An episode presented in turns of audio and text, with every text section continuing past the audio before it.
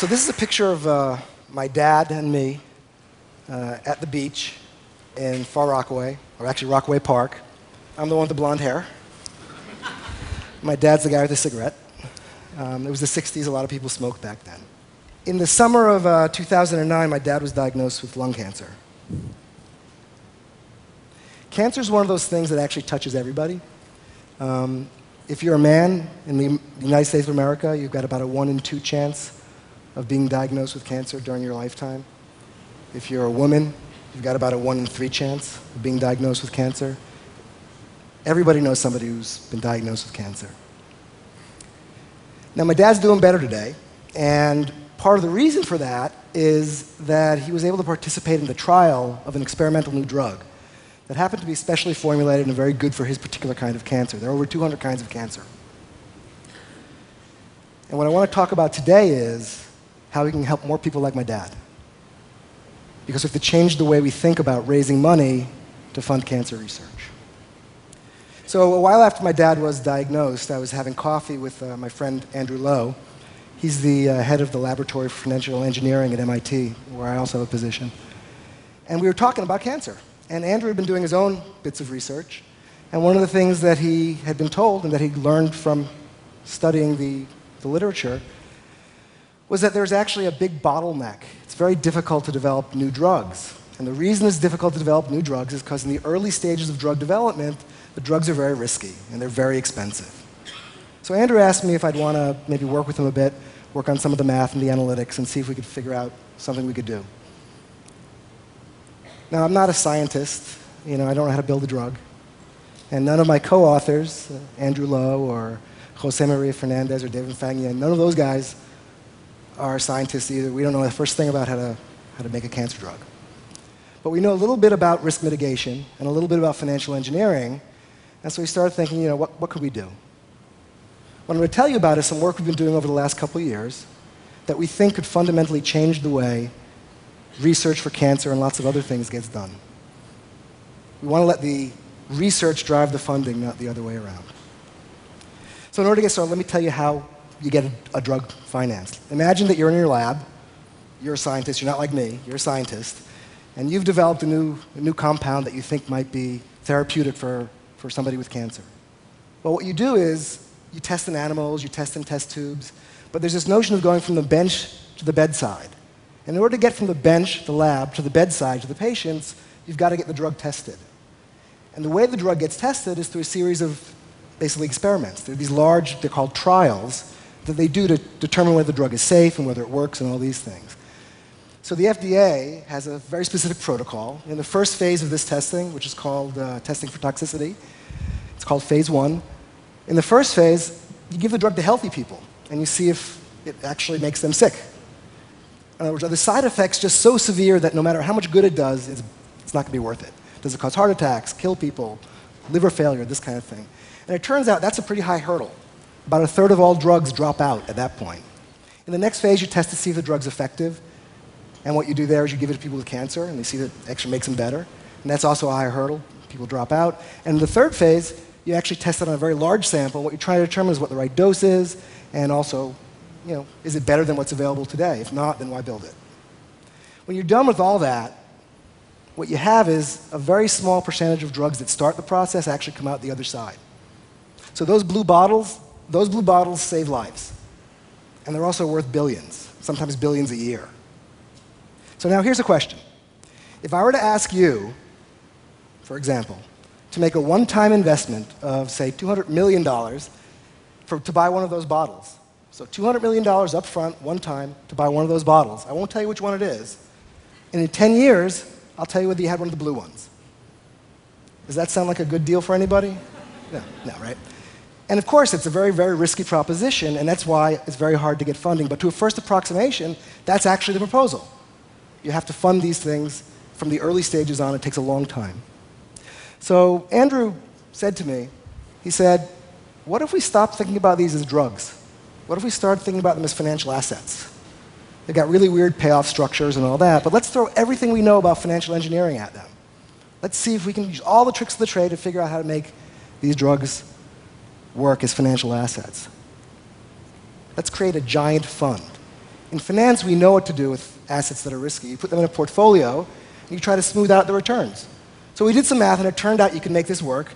But in order to make it work, you need about 80 to 150 drugs. Now, the good news is there's plenty of drugs that are waiting to be tested. We've been told that there's a backlog of about 20 years of drugs that are waiting to be tested but can't be funded. In fact, that early stage of the funding process, that, that phase one and preclinical stuff, that's actually in the industry called the valley of death, because it's where drugs go to die. It's very hard for them to get through there. And of course, you can't get through there, you can't get to the, the later stages. So we did this math and we figured out, okay, well, you know, you need about 80 to, say, 150 or something like that drugs. And then we did a little more math and we said, okay, well, that's a fund of about 3 to 15 billion dollars. So we kind of created a new problem by solving the old one. We were able to get rid of the risk, but now we need a lot of capital. There's only one place to get that kind of capital. The capital markets. Venture capitalists don't have it, philanthropies don't have it. But we had to figure out how we could get people in the capital markets who traditionally don't invest in this stuff to want to invest in this stuff. So again, financial engineering was helpful here. Imagine the mega fund that actually starts empty. And what it does is it issues some debt and some equity. And that generates cash flow. That cash flow is used then to buy that big portfolio of drugs that you need. And those drugs start working their way through that approval process. And each time they go through a next phase of approval, they gain value. Most of them don't make it, but a few of them do. And with the ones that gain value, you can sell some. And when you sell them, you have money to pay the interest on those bonds, but you also have money to fund the next round of trials. It's almost self-funding. You do that for the course of the transaction. And when you're done, you liquidate the portfolio, pay back the bonds, and you can uh, give the equity holders a nice return. So that was the theory.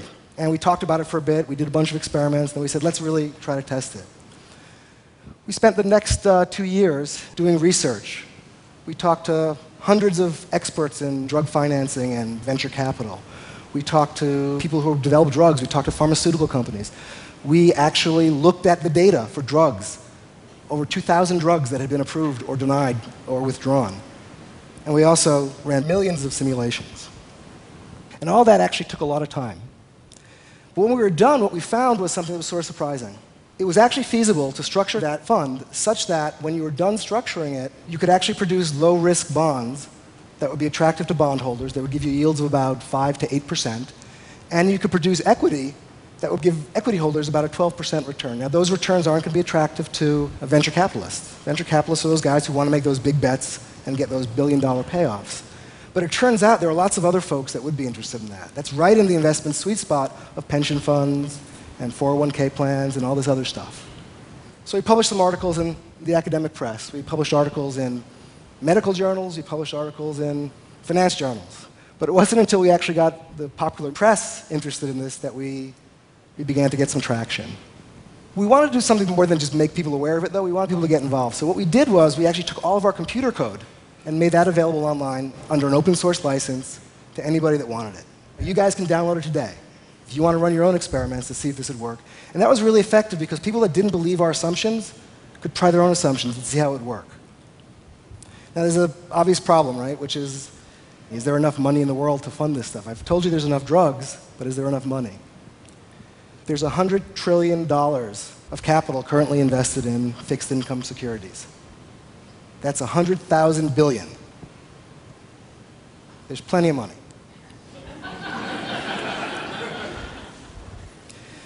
but what we realized was there's more than just money was required. We had to get people motivated, people to get involved, and people had to understand this. And so we started thinking about all the different things that could go wrong. What are all the challenges to doing this that might get in the way? And we had a long list. And so what we did was we assigned a bunch of people, including ourselves, different pieces of this problem. And we said, could you start a work stream on credit risk? Could you start a work stream on the regulatory aspects? Could you start a work stream on how you would actually manage so many projects? We had all these experts get together and do these different work streams. And then we held the conference.